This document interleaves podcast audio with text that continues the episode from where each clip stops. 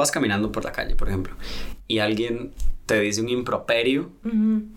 ¿Qué haces vos en ese momento? Te estoy diciendo que estás guapa, ¿sabes? Como de, tómate el cumplido, ¿por qué me reclamas? Que yo he hecho como un trabajo empírico experimental con el acoso callejero, o sea, ya llevo como seis años trabajándolo. La diferencia entre México y Costa Rica cuando vas a un restaurante, ¿verdad? ¿Cómo se tratan tal vez a los, a los meseros? ¿Cómo es su salario? ¿Cómo es su pago? ¿Verdad? En México, muchos lugares al momento de la contratación te hacen firmar tu carta de renuncia. O sea que está una cosa súper aberrante en cuanto al estándar de belleza que te exigían. O sea, porque era como que tenías que tener aretes, eran parte del uniforme, un maquillaje perfecto, el cabello perfectamente planchado. Cada mes te tomaban las medidas. Y, wow, las medidas corporales. O sea, me parece un país bastante responsable como ambientalmente. Sí. Y pues la gente muy querida, muy, o sea, vas entendiendo el pura vida. o sea, vas entendiendo el pura vida. Sí, como que llegas y escuchas pura vida, pura vida, pero no lo entiendes hasta que convives. Gretza, desde México eh. hasta Costa Rica, para el mundo. ¿Cómo estás, Gretza? Bien, muy emocionada de estar acá, muy feliz. Costa Rica es un paraíso. ¿Qué te ha parecido el país? Pues maravilloso, creo que... ¿Es la primera vez que vienes? Sí, es la primera vez que vengo, ya tengo que como una semana y media por acá y mi introducción fue de Pérez. Y pues increíble, la naturaleza muy imponente y también notaba como una especie de conciencia social, como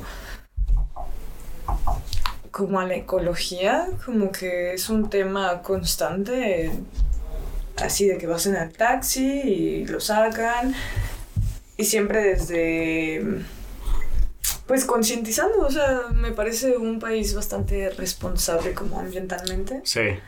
Y pues la gente muy querida, muy, o sea, vas entendiendo el pura vida.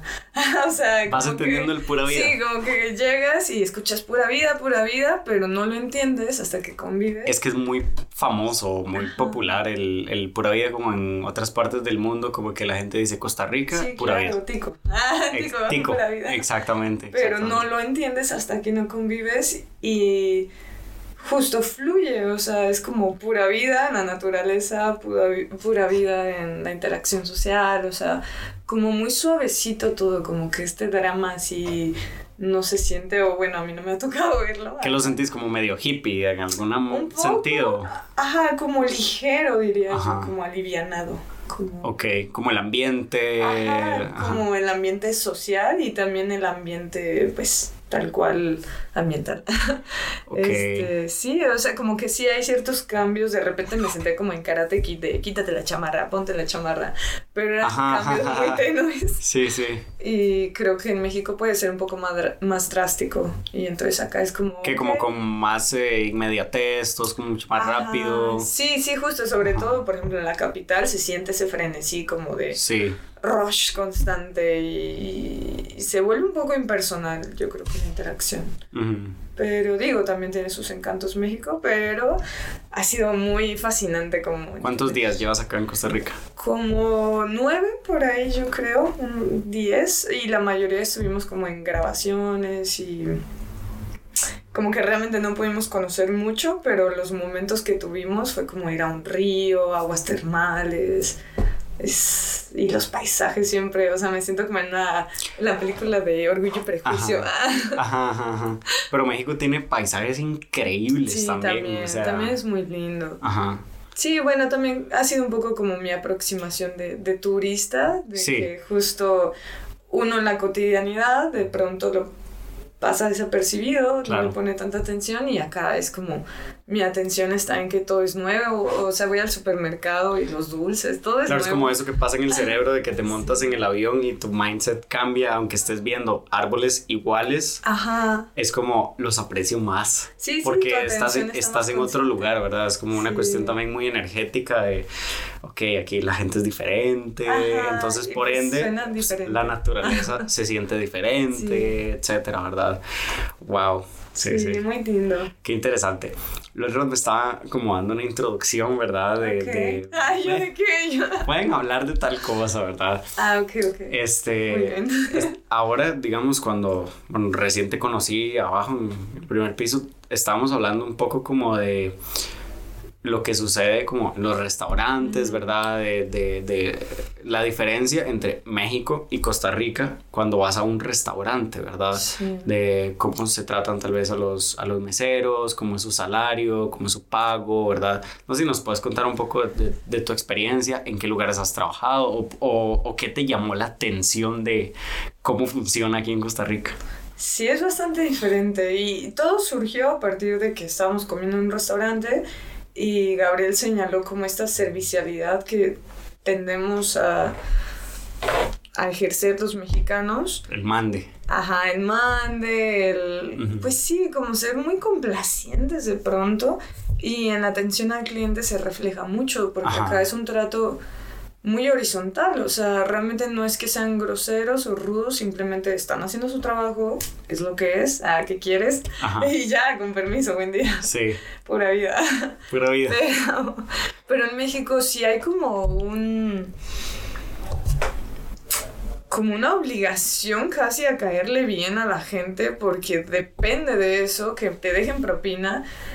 Y el sistema es bastante putrefacto en México porque quienes se ahorran el dinero son los dueños de los restaurantes porque ellos justifican un salario muy malo para el mesero y para el personal de cocina diciendo, justificando que con la propina lo compensan. Pero es un escenario ambiguo porque tú no sabes realmente si te van a dejar propina. ¿Qué pasa si no te dejan propina? ¿Qué pasa si no te dejan? ¿Qué porcentaje te van a dejar? Hay gente que no sabe, ¿no? Como de este porcentaje obligado que o sea, si tú como mesero generaste una venta total de mil dólares en, o sea, en el consumo, ni siquiera en rollos de propinos, en el consumo de tus mesas, el restaurante asume que tú, por lo tanto, vas a tener 100 dólares de propina. Entonces tú tienes que dar, usualmente varía el porcentaje, pero va entre 3.5 a 5% de lo que tienes que dar, de tu venta total de las mesas. Entonces, ellos asumen que te dejaron el 10% y tú tienes que darle, pues, siguiendo el ejemplo, 40 dólares, y es el 4%, a la cocina, porque se reparte la propina entre el personal de, de pues, la cocina. y em, si tú no puedes, o sea, como llegar a ese porcentaje, ya sea porque no te dan un propina o pues no sé, pasa, ¿no? Que de pronto se ponen borrachos y se van sin pagar, cosas así que la vida pasa. O sea, al restaurante no le importa, o sea, cómo tú vas a completar ese porcentaje o si tienes suficiente como para tu salario, es como tienes que pagarlo y... O sea, ha habido casos de meseros que hasta tienen que pedir prestado después de una jornada de ocho horas. Y es ridículo, o sea, porque no solo no están generando dinero, se están, o sea, empobreciendo. Y es una dinámica tan aceptada socialmente allá que nadie la critica. Incluso yo lo platicaba con otros meseros como de, oye, ¿no te parece indignante como que esta explotación y esto y lo otro? Y siempre era como un, Grecha, así funciona esto, cállate. O sea, como... Ok, lo aceptan, lo normalizan. lo normalizan tanto que, que justo el amo mantiene su poder porque la gente de abajo lo sigue apoyando. Entonces, ¿qué pasaría si se regularan? O sea, en primera debería haber una ley, ¿no? De que el restaurante tiene que darle su salario normal al mesero y si alguien decide darle propina, que es básicamente regalar dinero, pues que sea su dinero, o sea, y darle un salario digno a los de cocina, o sea, porque aparte es como que se lavan la mano, las manos porque si tú dices, no, me parece injusto y no voy a dar esto, es como de, qué mala onda con tus compañeros de cocina. Ay, es como, el problema no es conmigo, voy a atenderlo con ellos. es como delegar siempre el poder y pues los dueños se lavan las manos. Sí, utilizan tu buen corazón para... Pues sí, ajá, como que se aprovechan de la vulnerabilidad, porque también es muy sabido que en México muchos lugares al momento de la contratación te hacen firmar tu carta de renuncia, o sea, que está en blanco. Wow. Ajá, eso está como bien inhumano, porque se aprovechan de la necesidad que tienes de trabajar, de generar ingresos. Sí. Como que vas a aceptar las condiciones que sean. Pero ¿cómo funciona eso de que cuando te contratan casi que estás firmando tu Ajá, o sea, literal, te mandan el contrato así, en, la carta de renuncia en blanco, o solo para que la firmes con la fecha en blanco, para que si en algún punto ellos no están conformes con algo que tú haces, pues te despiden y ya no te tienen que dar finiquito ni nada. Sí, o sea, es una cosa bien inhumana y pues que es muy refrescante, ¿no? Ver que acá sí hay leyes, que la gente sí, eso trabaja nunca dignamente. Eso nunca lo había escuchado acá, probablemente en ah. algún caso haya sucedido acá en Costa Rica, pero nunca había escuchado de eso, como de que, ah, ¿quieres el trabajo? Bueno, también tienes que firmar esto. Ah, como con estas condiciones, o sea. Wow. Sí, es muy triste, la verdad. Aquí sucede mucho como que tenés un trabajo y si no te gustan las condiciones, te dicen, bueno, si no querés, te vas, que tengo 100 personas haciendo fila por exactamente el mismo trabajo con estas condiciones. Entonces la gente como que pues se achicopala, ¿verdad? Un poco. Presiona un poco. Exactamente, como por ese trabajo y tener que aceptar esas condiciones, etcétera, ¿verdad? Sí. Algo, algo me estaba diciendo, que tal vez es una historia tuya que no sé si quieras contar, que es como cuando, cuando trabajaste en Hooters. Ay, yo no sé si puedo decir el nombre de la empresa porque en algún punto firmé un acuerdo de confidencialidad, pero tal vez podría decir como que... Ok, voy a repetir, voy a repetirlo, ok. okay una bueno, empresa cuando donde trabajaste, era ok, cuando trabajaste en una empresa donde eras mesera. Ajá, que usan uniformes Y usan uniformes destacados un, y un poco exuberantes, ¿verdad? Ajá, y como... Patines, sí, exactamente. Okay, pero sin decir... Como reveladores, sí, ajá, sí, come pollo. Ajá, exacto. Las hamburguesas, sí, Exacto. Sí, o sea, había cosas buenas, ¿no? En la empresa que justo cuidaban mucho, como el que nadie te podía tocar, ¿no? O sea, como a mí me sorprendió mucho, ya venía con un historial de trabajos de mesera donde, pues, si te acosan es como pues, rollo tuyo, aquí venimos a hacer dinero, lídialo como puedas. Y en esta empresa sí cuidaban mucho esa parte, o sea, una vez un señor así me tocó el cabello ligeramente y lo sacaron, o sea, realmente fue como de no puedes tocar a nadie y esa parte estaba buena y también estaba buena como la parte de pues trabajar entre mujeres, como esta complicidad, pero, o sea, era una cosa súper aberrante en cuanto al estándar de belleza que te exigían, o sea, porque era como que tenías que tener aretes, eran parte del uniforme, un maquillaje perfecto, el cabello perfectamente planchado, cada mes te tomaban las medidas y, wow, las medidas corporales. Medidas corporales porque, te, o sea, cuando tú entrabas, y yo entré siendo talla XS y era como, no recuerdo mi Ahí te tienes que mantener, no puedes ser talla S. No, o sea, no eran tan violentos como para decirte tienes que bajar de peso, pero era como de no te voy a cambiar la talla de tu uniforme, porque si te queda apretado es tu problema. Ajá, y justo a mí lo que me pasó, porque además es como consumiendo su comida, hamburguesas y alitas, sí. pues yo subí de peso, entonces yo terminé siendo talla M, que digo, sigue siendo delgado, sí. es como... Pero, o sea, justo me veía en esta frustración de me queda muy ajustado el uniforme, no puedo hacer nada al respecto. O sea, sí era una cosa muy grotesca en cuanto a la superficialidad y justo eran como muy incongruentes en sus políticas porque en alguna ocasión yo me enfermé y fui al lugar donde ellos me daban mi seguro médico y no me hicieron válido mi justificante médico, entonces me castigaron porque tenía que ser del IMSS, ¿no? Porque ahí ya meten a su conveniencia los protocolos. Claro. Y mm, me castigaron una semana que tenía que trabajar y dar el 9% de mi propina, o sea, al restaurante. Y, o sea, eso es muchísimo. Es como asumir que te van a dar el 10 y te quedas con un 1% de ganancia. O sea, es como súper miserable. Y me pasó un día que se fueron sin pagar una mesa. No me alcanzaba para pagar la cuenta. O sea, fue como, fui con el gerente y fue como de, no tengo, o sea, no puedo pagar el 9%. Y me dijo como, ve a pedir prestado. Y yo en ese momento, o sea, fue como mi renuncia automática porque le dije, no, o sea, yo te dejo el 4.5% y ya, ¿sabes? Porque al final yo no vengo a trabajar ocho horas aquí en patines, a estar agotada para endeudarme, o sea, no... Y pues sí, justo ya tenían mi carta también de renuncia firmada y pues ya ahí se acabó la historia, pero justo parece que entre más arriba están las empresas, más denigrantes son. O sea, menos consideración tienen, o sea, hacia pues, su personal. Bueno, uno de los casos más visibles es Amazon, digamos, como en Estados Unidos, ¿verdad?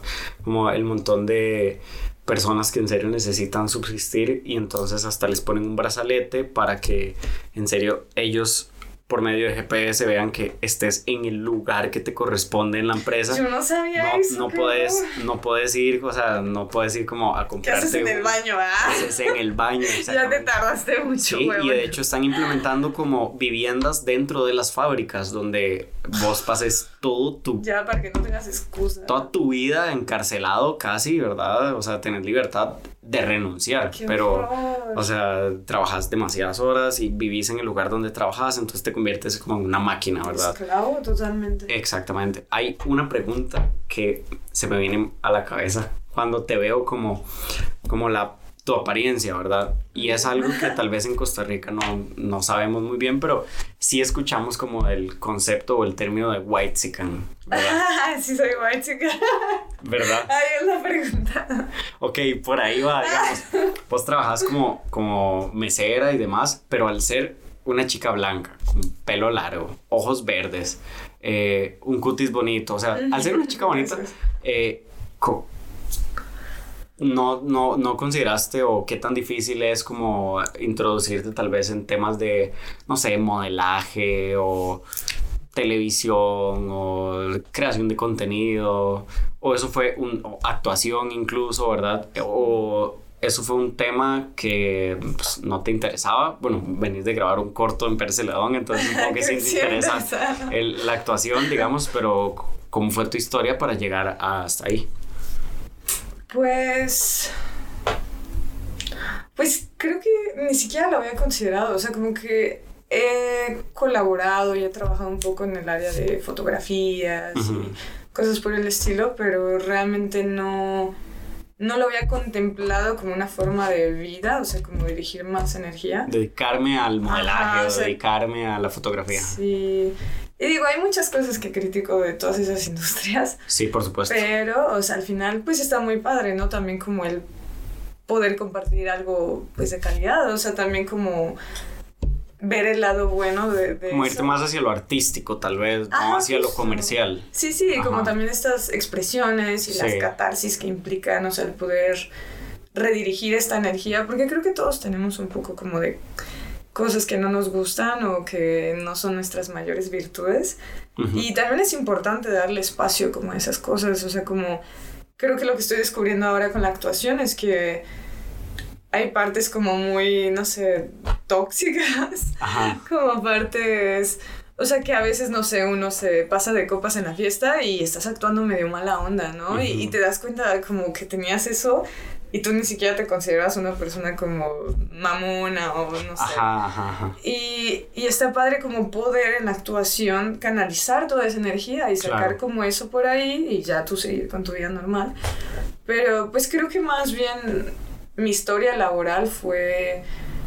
O sea, a pesar de que me veo white o sea, creo que realmente crecí como en muchas carencias económicas, entonces mi tendencia al trabajo siempre fue como, pues sobrevivir, o sea, como o sea, porque tenía muchísimos trabajos, o sea, mesera es como una categoría, pero pues hecho de todo, ¿no? Así como tutorías, cuidado de enfermos, llegué a limpiar casas, o sea, como he hecho labores muy diversas y creo que también eso me ha enriquecido mucho, o sea, como que también veo que tengo una cierta facilidad en la actuación porque he tenido que desarrollarme Has cumplido varios papeles, Ajá, varios personajes. súper diversos. Sí. Y... Qué interesante porque eso que vos decís como he sido la mesera, he sido enfermera, he sido tutora, he sido profesora, he sido... Sí, como que ya le he jugado los roles. Tenés un, despliegue de personajes en tu vida de los cuales puedes como agarrar, ¿verdad? Este, cierta, ciertas vivencias para encarnar. Sí, sí. Exactamente. Sí, creo que justo en una entrevista que me hacían en Pérez me preguntaban que cuál era el mejor consejo como de actuación. Y yo planteaba que era no actuar, o sea, que era más bien como recordar o recrear o, o sea, creerte, o sea, como que tú eres esa persona, que estás viviendo eso y cómo te sentirías, ¿no? Como en ese punto. Sí. Y creo que así es más fácil que te fluya la emoción. Lo vuelve más genuino. Ajá, justo, porque pues auténticamente lo estás sintiendo, tal vez no por ese personaje, pero pues te remite, ¿no? A algún momento en el que te sentiste muy frustrado, muy colérico, muy explosivo, o sea, lo que sea. Y Porque creo que es muy notorio cuando uno está como tratando de forzar la emoción. De hecho, me pasó en el corto que había una escena donde tenía que llorar y yo iba tan mentalizada que tenía que llorar que no me salía una lágrima. Y estaba así con la cebolla picándola y como inhalándola y tratando todos los trucos para que me saliera Sí, y sostener los ojos ah, así para que te Ya, graben ya porque si me va el sentimiento. Sí. Pero digo, estuvo muy divertido. Muerto la lengua. sí. sí. Wow, sí, y digamos, en estos, en estas dos semanas que has estado acá en en Costa Rica y que es tu primera vez, ¿cuál fue como la primera impresión que tuviste del, del país? Porque yo hablaba con un, un tema como de clases sociales y demás, ¿verdad? Y entonces me decía, es que Costa Rica es como muy horizontal y yo le explicaba así, es que aquí existe como la clase media, que es el grueso de la población, ¿verdad? Eh, y él me decía, es que en México o naciste pobre o naciste rico, ¿verdad? Y cuesta mucho como ir escalando y estar en el intermedio se considera también un tipo de privilegio, pues, ¿verdad? ¿Cuál fue como tu primera impresión cuando llegaste acá y bueno, pasaste por San José para ir a Pérez, tuviste que pasar por Cartago y, o sea, recorriste varias provincias, varios cantones? Pues creo que primera impresión fue como una noción de seguridad, que justo nos pasaba como cuando salimos del aeropuerto, yo vi pasar una patrulla y como que en México realmente es tristemente, o sea, es como una mafia, o sea, creo que la policía te daña más. La policía. Sí, no, es como súper peligroso, o sea, yo tengo una reacción fisiológica de que veo una patrulla en México y ya estoy tensa, así de, ay, no. Ajá. Porque pues asaltan, porque pues... Las mismas patrullas sí, ajá, o sea, es una cosa muy aberrante y, y justo salimos y pasó una patrulla y yo ya estaba así y Gabriel me dijo como, eh, me dijo así como, tranquila, aquí la policía sí, sí es sí, cumple su función. Sí, acá no te van a asaltar, Ajá. Este, y sí es notorio. Eso te dio un respiro. Sí, fue como que, ah, bueno, ya me relajé. Ok. Ajá. Y como que fue algo que me recordaba constantemente cuando veía patrullas como de no, o sea... Ah, digamos, venías un... Estás en un país donde no existe el ejército, por ejemplo. Ah, sí, justo, eso también se me hizo muy interesante de Costa Rica. Y porque pura vida, ¿no? ¿Quién necesita ejército? sí. Y justo también creo que es bastante horizontal el trato, o sea, como estoy retomando el tema de servilismo, en cualquier interacción, o sea, en el súper, en pues te hablan muy horizontal, o sea, es que no sé cómo definir el tono que hace incluso como de... Como el acento, tal vez. Ajá, como, como que hasta bajan el tono, no te ven a los ojos, o sea, de repente, no todos, ¿no? En México, pero sí está medio marcado, sobre todo en Michoacán, creo que tendemos a ser más así como pues un poco agachones, ¿no? Como el mande, ¿qué pasó? Dígame. O sea, como estos vestigios de Y eso pasa, y eso pasa entre ¿cuál es como el gentilicio de las personas de Michoacán? Como michoacanenses. Eh, ¿Michoacanos? Michoacanos. O sea, ¿eso sucede como entre michoacanos o es como de michoacanos a extranjeros o... Porque digamos, acá en Costa Rica existe como esta cultura de que todo lo que es made in Costa Rica es mal. O sea, está mal. Ah, o sea, es de mala calidad. Es de mala calidad. Si dice como hecho en Estados Unidos o hecho en Bangladesh o en Chile, es como que, ah, ok, tengo zapatos que son franceses o tengo zapatos que son estadounidenses o... Pero si tengo ropa de marca nacional, la marca nacional está mal, digamos. Por ejemplo, en el caso de la ropa, pero también existen otras industrias. Eh, o sea, como esa cultura de todo lo que se hace acá es de menos calidad que lo que se importa de otros países. Entonces, en cuanto al trato, es como se ven a ustedes mismos como personas eh, al mismo nivel o ese como agachón y demás es con gente de afuera. Es una buena pregunta, creo que no le he puesto tanta atención, pero creo que tiende a ser más horizontal entre michoacanos pero como que justo cambia un poco el rol cuando estás en una dinámica de atención al cliente o servicios o... Porque ahí es como que cuando justo eres como mesero o eres como que ahí es donde empiezan a agachar un poco... Está grabando. Sí. Este... Suavemente besaré, porque quiero sentir tus labios besándome otra vez.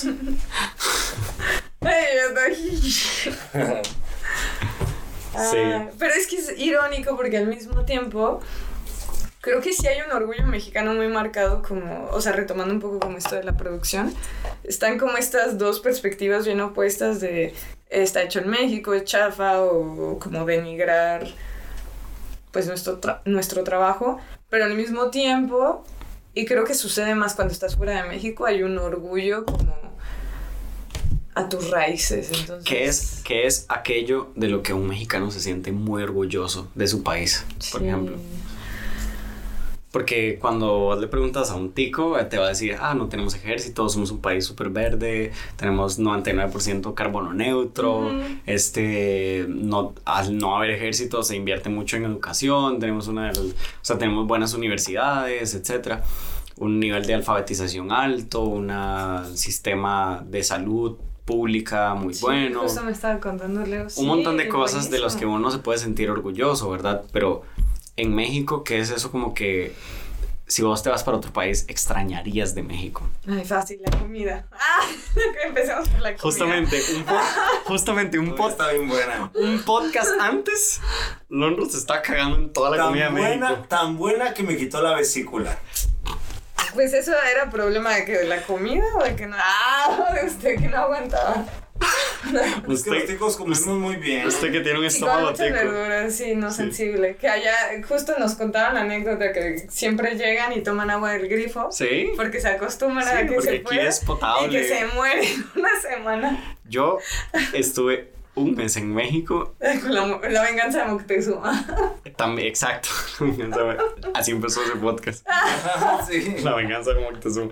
Estuve un mes en México y para mí era como un choque cultural tener que ir al Oxxo a comprar bidones de agua, de agua. para poder tomar.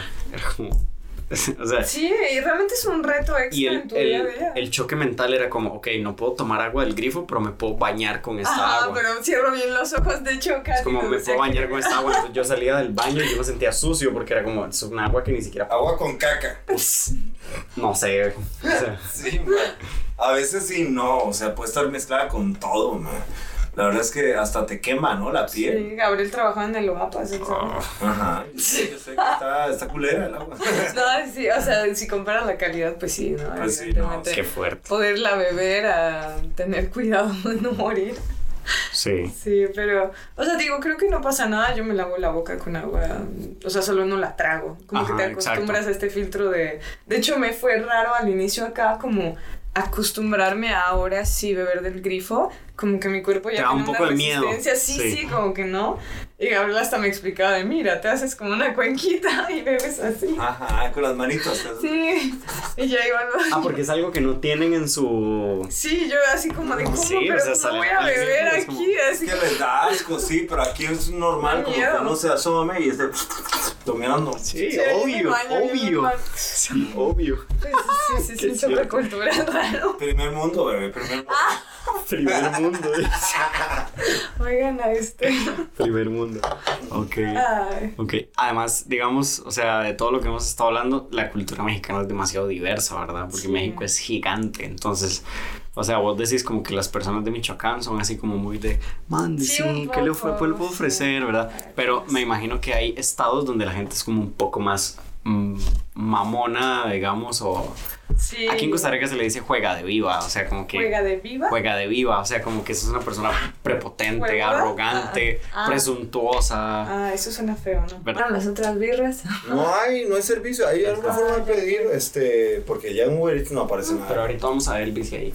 Nice. Elvis. ¿Qué es Elvis? Hay que llevar a conocer un karaoke. Un karaoke. Ay, qué divertido, karaoke, sí.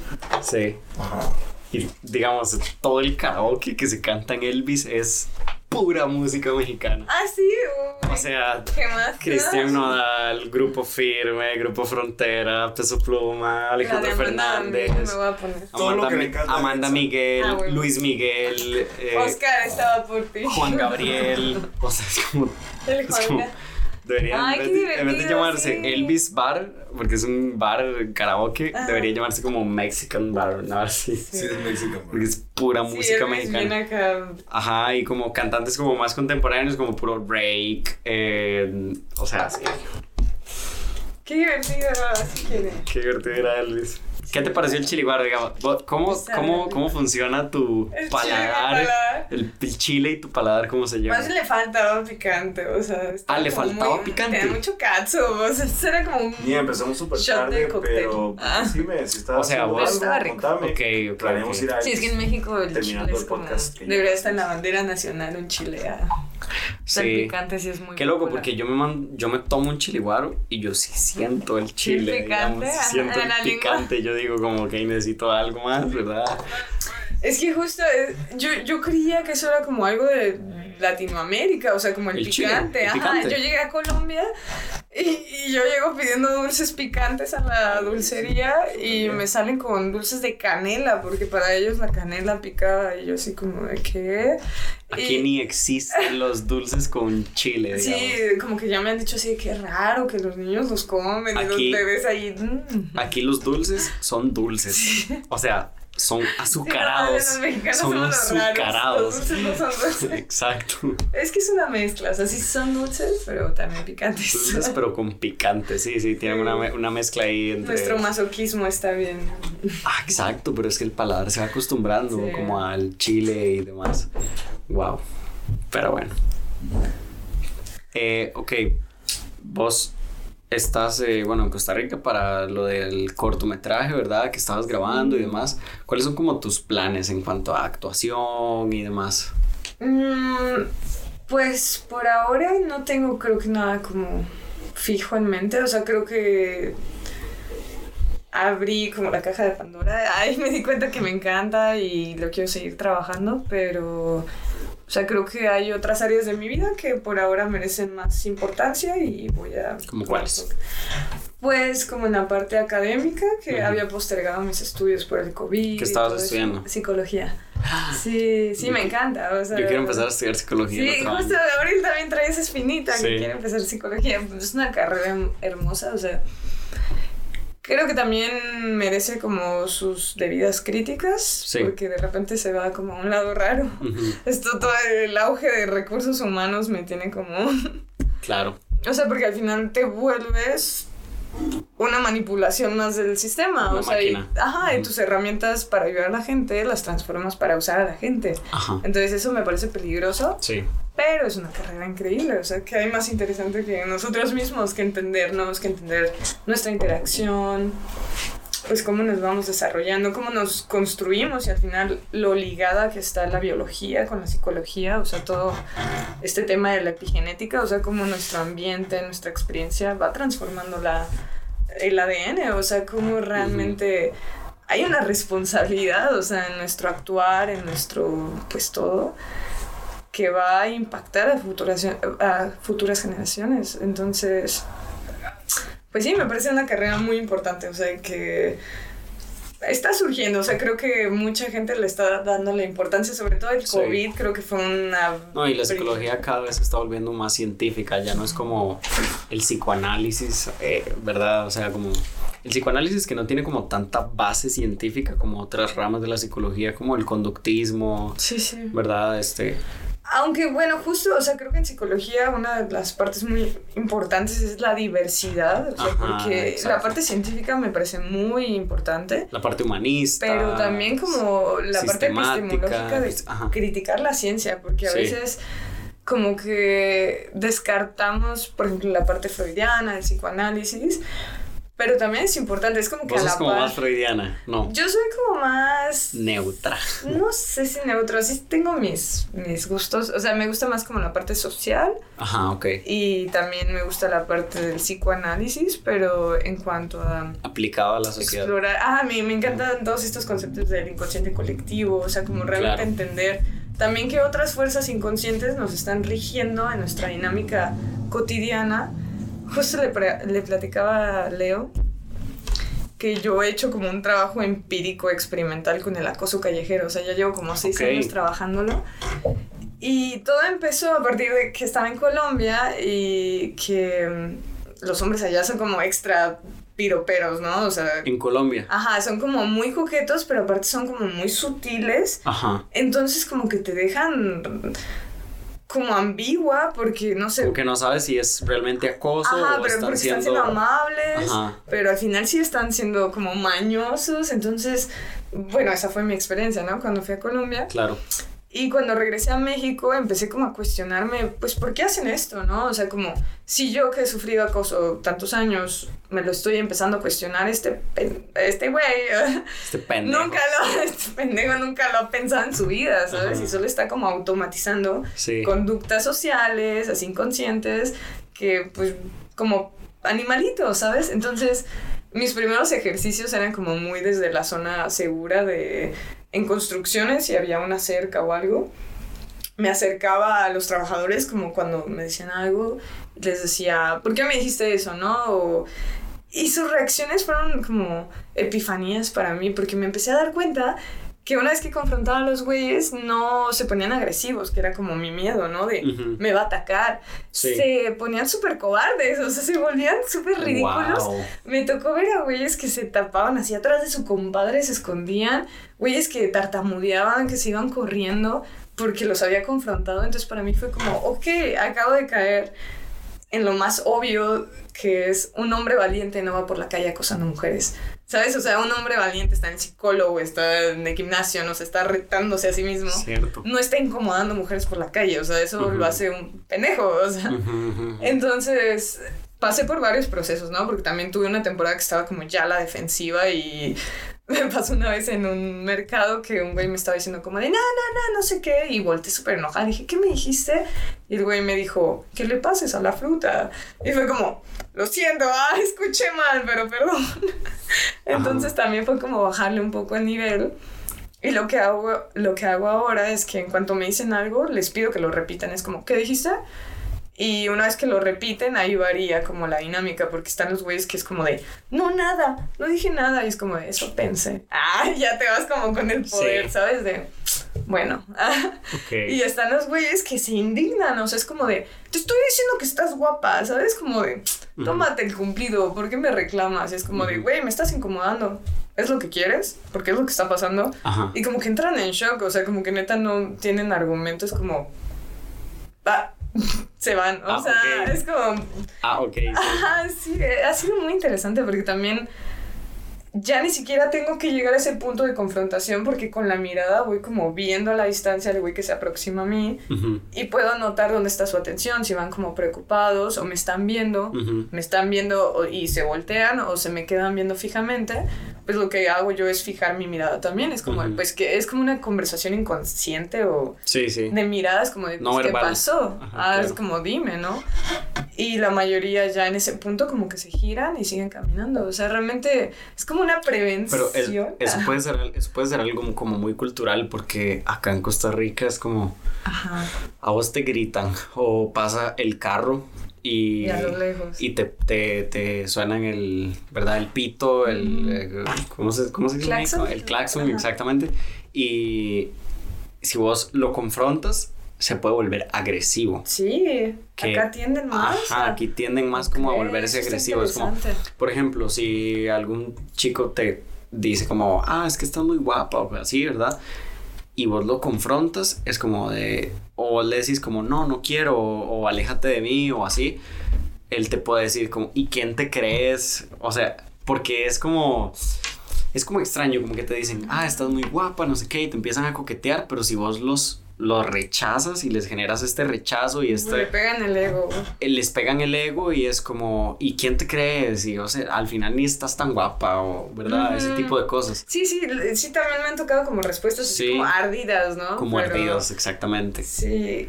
Sí, justo creo que yo notaba más esas reacciones cuando yo respondía como muy agresiva, así como de pinche pendejo, así como que hasta, a veces hasta se reían, o sea, como que les causaba gracia. Sí. O me contestaban como agresivos. Entonces justo, o sea, no sé si se puede implementar como tal acá, porque justo varía con la cultura, pero yo lo que he notado es que si los trato, o sea, como, pues casi que me los pendejeo, ¿sabes? Es como de, mira, ven, te voy a explicar. Ah, porque lo que estás haciendo ah, es que estás bien pendejo, ¿sabes? Pero ni siquiera me estoy enojando, ¿sabes? Solo es como de, güey, qué pedo, No sé cómo... Sí. Y como que como que se saca mucho de onda, o sea, realmente creo que, no sé, no tengo la respuesta, ¿no? Como todavía para eso del acoso callejero, pero me parece que por ahí hay buenas herramientas, como que orientaría así como, por ahí búsquenle, ¿no? Te ha servido, ¿verdad? Sí, Y existe como toda esta, mm, no sé, como forma de interactuar con este acoso, ¿verdad? De que, mira, no salgas eh, súper escotada y demás. Entonces hay muchas chicas que tienden a salir pues como con suéteres súper eh, grandes, oversize, ¿verdad? Este, buzos, eh, joggers súper largos también. Una amiga, de hecho, me contaba que ella, bueno, estudió teatro y demás y eh, sufría mucho de acoso, digamos, era una chica muy linda y se rapó el pelo se cortó el pelo y quedó como, como calva, digamos. Y cuando hizo eso, la dejaron de acosar por completo. O sea, fue como de la noche a la mañana. Solo por el hecho de no tener el cabello largo. Sí, porque al final les vale madre, o sea, la persona que va enfrente, ellos solo están como, como animalitos, ¿sabes? Viendo como... Pero no les interesa su cara o si tiene bonito cuerpo, lo que sea, ven como mujer, tiran el, sí, la superficialidad Ahí. Pero donde no ven cabello, ya no la captan. Ya como que, ¿verdad? Sí, es que justo es así de ridículo, ¿sabes? O sea, pero creo que también es muy, muy importante remarcar y recordar que para nada es nuestra culpa el recibir acoso callejero. Porque precisamente caemos en dinámicas de prevención donde dices, bueno, si me cubro. La mayoría de los ataques sexuales se dan en dinámicas donde para nada te ves como provocadora, ¿no? O sea, usando la palabra entre muchas comillas, porque precisamente es como responsabilizar a nuestra vestimenta o a las horas a las que salimos, o sea, y esos realmente no son factores del acoso, o sea, siempre es culpa del perpetrador.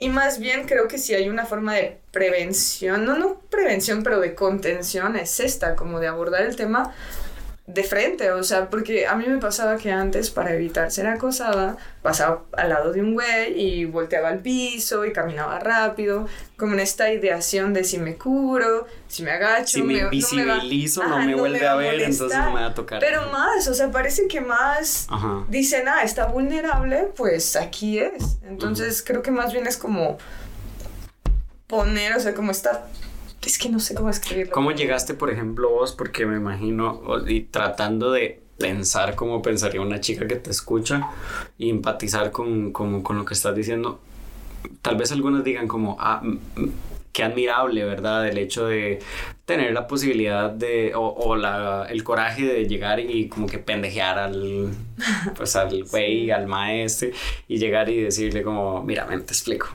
mira, te explico, ¿verdad? Porque muchas chicas tienen como este miedo irracional a los hombres por traumas de su infancia, ¿verdad? De abusos, de familiares, amigos, etc. Eh, entonces no tienen como esa capacidad, o sea, todos tienen la capacidad, pero no tienen tal vez ese coraje o esa autoconfianza de llegar a enfrentar de una manera asertiva a un hombre que te está acosando, ¿verdad? ¿Cómo llegaste vos a, ahí? Como decir, ah, tengo la valentía para llegar y decirte, mira, ven acá, eso que me acabas de decir, mira, o sea, como ir reeducando, ¿verdad? O pendejeando pues yo creo que es pura práctica, o sea, creo que yo empecé, o sea, así justo como poniendo barreras físicas entre los güeyes que confrontaba o pues también a veces hasta yo titubeaba o se me cortaba la voz, o sea, como que de inicio no es como que, ah, sí, día uno tengo toda esta fortaleza, pero creo que en el ejercicio constante, o sea, porque en algún punto me, me pareció hasta como poder entender a los acosadores porque al momento de que se iban como tan, o sea, cuando los confrontaba después de un acoso, se iban tan avergonzados y como tan apachurrados. Y yo me iba como con un poder, o sea, que, que, empezaba a entender, ¿sabes? Como de, ah, esto es lo que ellos sienten cuando hacen esto y sienten este poder. Y obviamente yo lo manifiesto desde una ética bien diferente, ¿no? Porque no voy a acosar a un güey solo porque sí es como de, ok, me estás incomodando, vas a acabar igual o más incómodo, ¿sabes? O sea, como tablas, ¿ah? Claro. Pero fue como ese ejercicio. Pero ¿cómo lo haces, digamos? Eh, ok, pongamos una situación como para que sea un poco más pragmático la discusión. Vos, baja, vos vas caminando por la calle, por ejemplo, y alguien te dice un improperio ¿qué haces vos en ese momento? Creo que la reacción inicial, a que ya he introyectado, o sea, que ya hasta lo hago en automático, o sea, ya ni siquiera lo pienso, es voltear y eso, preguntar, ¿qué me dijiste? Porque hasta te da como un tiempo. ¿Qué me dijiste? Ajá, como para ti, para pensar lo que está pasando, como aterrizar en la situación. Y hasta como replantearle a la persona, como repite, o sea, realmente repiensa lo que acabas de decir. Es como, ¿qué me dijiste? Y, y como que eso te da un espacio para, dependiendo de su respuesta, pues saber cómo lo manejas, ¿no? Y siempre, pues siempre es algo instintivo, porque al final ninguna situación se ha repetido, o sea, cada cosa ha sido diferente.